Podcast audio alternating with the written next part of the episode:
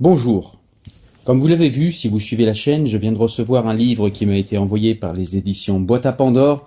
C'est un livre qui s'appelle Cacher cet islamisme, voile et laïcité à l'épreuve de la cancel culture, avant-propos d'Elisabeth Badinter sous la direction de Florence Bergeau-Blaquer et Pascal Hubert, avec les interventions de plusieurs personnes, dont euh, Nadia euh, Geert, Fadila Maroufi, euh, Karen Mer, Céline Pina et Marcel Sell, et Georges d'Allemagne, pardon.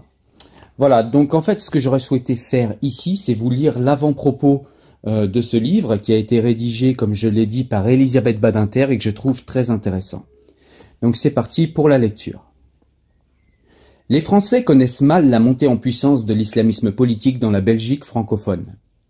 Mais à lire ce livre, on comprend vite que sont à l'œuvre les mêmes tactiques et stratégies qu'en France.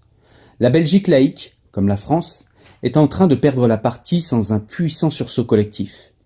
Mais plus on attend, et plus ce sursaut devient difficile. Peu à peu, grâce à la complicité idéologique et politique d'une frange radicale de la gauche qui pense incarner le bien, le reste de la société est réduit au silence sous peine de se voir incarner le mal. La peur de l'insulte, de la mise au pilori, voire des menaces de représailles décourage tous ceux qui redoutent l'accusation d'islamophobie et de racisme. Autrement dit, le comble de la malpensance.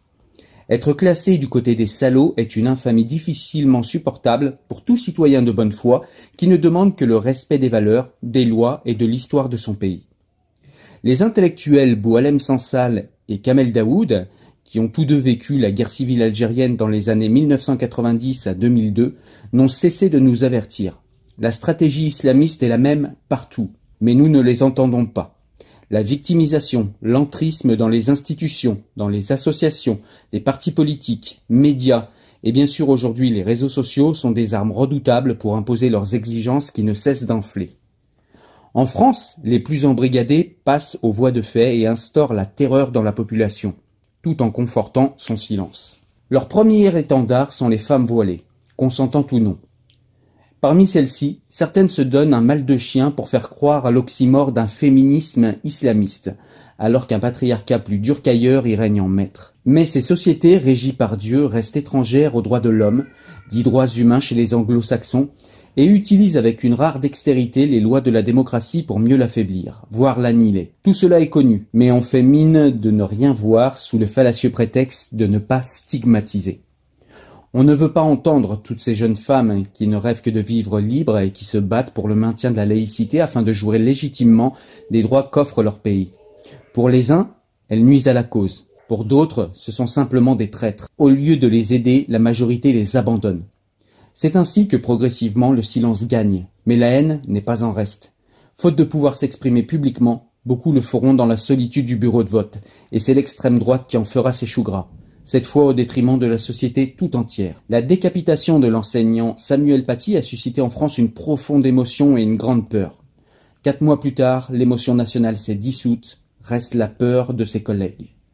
On entend plus les critiques de la victime que du tueur, et de tous ceux qui ont incité à ce crime atroce.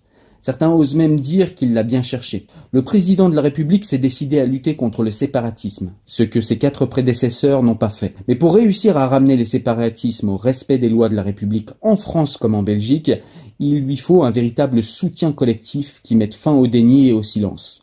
Aujourd'hui, tout dépend de notre courage. Voilà l'avant-propos que je souhaitais vous lire parce que justement je le trouve vraiment exact et fort à propos quant à ce que nous devons avoir comme comportement à l'avenir, il va falloir faire preuve de fraternité, il va falloir essayer de prendre en compte le bien commun, il va falloir aussi se dire que si nous ne nous serrons pas les coudes, eh bien il y en a en face qui veulent modifier durablement notre société et qui ont les coudes bien serrés vers un même objectif, et il va surtout et aussi falloir du courage, beaucoup de courage. Merci à vous, à très vite.